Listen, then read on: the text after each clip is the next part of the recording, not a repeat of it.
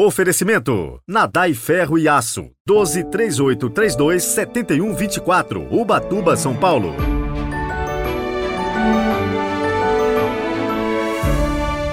Sábado, 1 de julho de 2023. Muito bem-vindos a este novo dia, este novo mês. Rezemos juntos.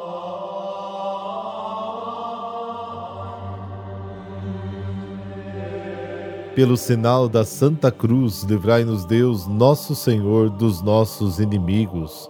Deus onipotente e eterno, luz esplendorosa e dia que não termina nós os pedimos nesta manhã que, vencidas as trevas do pecado, nossos corações sejam iluminados com o fulgor da vossa vinda. Amém.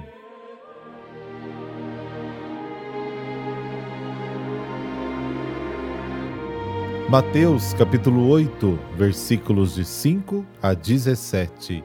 O Senhor esteja convosco, Ele está no meio de nós. Proclamação do Evangelho de Jesus Cristo segundo Mateus. Glória a vós, Senhor. Naquele tempo, quando Jesus entrou em Cafarnaum, um oficial romano aproximou-se dele, suplicando: Senhor, o meu empregado está de cama, lá em casa, sofrendo terrivelmente com uma paralisia. Jesus respondeu: Vou curá-lo. O oficial disse: Senhor, eu não sou digno de que entreis em minha casa Dize uma só palavra e o meu empregado ficará curado. Pois eu também sou subordinado e tenho soldados debaixo de minhas ordens. E digo a um vai e ele vai, e a outro vem e ele vem. E digo ao meu escravo faze isto e ele faz. Quando ouviu isso, Jesus ficou admirado e disse aos que o seguiam: Em verdade vos digo, nunca encontrei em Israel alguém que tivesse tanta fé. Eu vos digo, muitos virão do Oriente e do Ocidente e se sentarão à mesa no reino dos céus, junto com Abraão, Isaque e Jacó, enquanto os herdeiros do reino serão jogados para fora, nas trevas, onde haverá choro e ranger de dentes. Então Jesus disse ao oficial: Vai e seja feito como tu creste. E naquela mesma hora o empregado ficou curado. Entretanto, Jesus, na casa de Pedro, viu a sogra dele deitada e com febre. Tocou-lhe a mão e a febre a deixou. Ela se levantou e pôs-se a servi-lo. Quando caiu a tarde, levaram a Jesus muitas pessoas possuídas pelo demônio. Ele expulsou os espíritos com sua palavra e curou todos os doentes, para que se cumprisse que foi dito pelo profeta Isaías. Ele tomou as nossas dores e carregou as nossas enfermidades. Palavra da salvação, glória a vós, Senhor.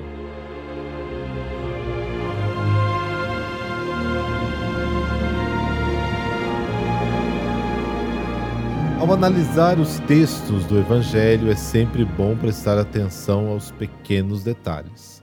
O centurião é um pagão, um estrangeiro, e ele não pede nada, apenas informa a Jesus dizendo que o seu empregado está doente e com dores terríveis. Por detrás desta atitude do povo para com Jesus está a convicção de que não era necessário pedir coisas a ele, bastava-lhe comunicar o problema. E Jesus faria o resto. A atitude de confiança ilimitada. De fato, a reação de Jesus é imediata: eu irei curá-lo. O centurião não esperava um gesto tão imediato e generoso. Ele não espera que Jesus vá até a sua casa.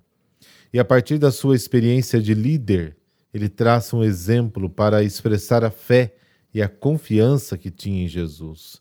O servo ficará curado, porque também eu tenho subordinado, tenho soldados às minhas ordens. E digo a um vai e ele vai, e digo ao outro vem e ele vem, e ao meu servo faça isso, e ele faz.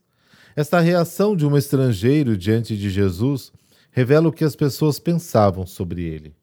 Jesus era alguém em quem eles podiam confiar e que não rejeitaria quem se voltasse para ele para revelar os seus problemas. Esta é a imagem de Jesus que o Evangelho de Mateus comunica até hoje a nós que somos os seus ouvintes. O oficial ficou surpreso com a reação de Jesus. E Jesus ficou surpreso com a reação do oficial. Em verdade vos digo, em Israel não encontrei ninguém com tanta fé. E Jesus já previa o que estava acontecendo quando Mateus escreveu o seu evangelho.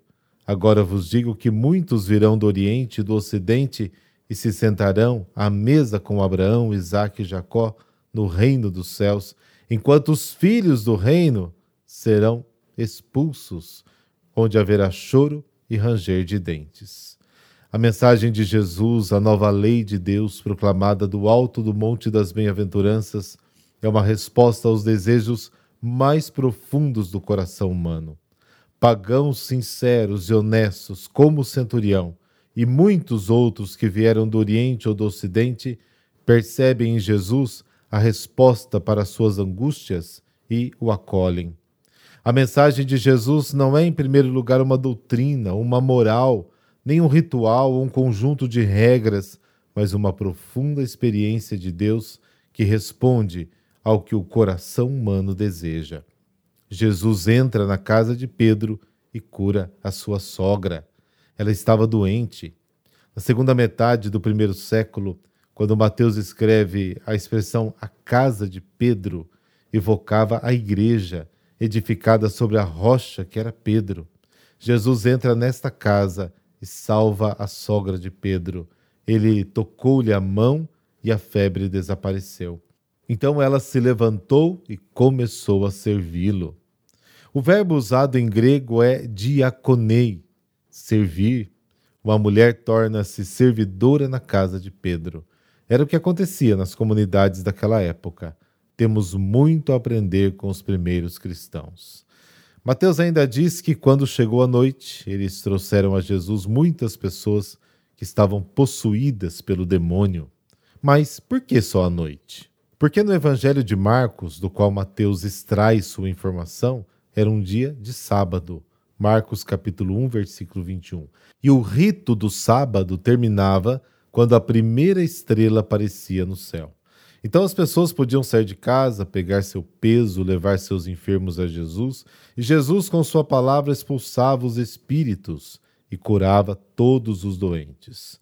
Usando um texto de Isaías, Mateus ilumina o significado desse gesto de Jesus, para que se cumprisse o que foi dito. Ele assumiu os nossos sofrimentos, suportou as nossas dores. Assim, Mateus ensina que Jesus era o Messias servo, anunciado por Isaías. Isaías 53, 42, 49, 50, 52. Mateus fez o que nossas comunidades fazem hoje. Ele usa a Bíblia para iluminar e interpretar os acontecimentos e descobrir a presença da palavra criadora de Deus.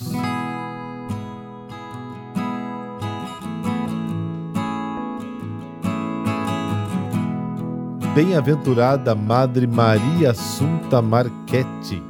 Ela nasceu em Lombrite de Camaiore em 15 de agosto de 1871 e desde muito jovem desejou uma vida de total dedicação e entrega a Deus, mas o trabalho doméstico, a doença da mãe e a morte prematura do pai a impediram de realizar suas aspirações logo de início.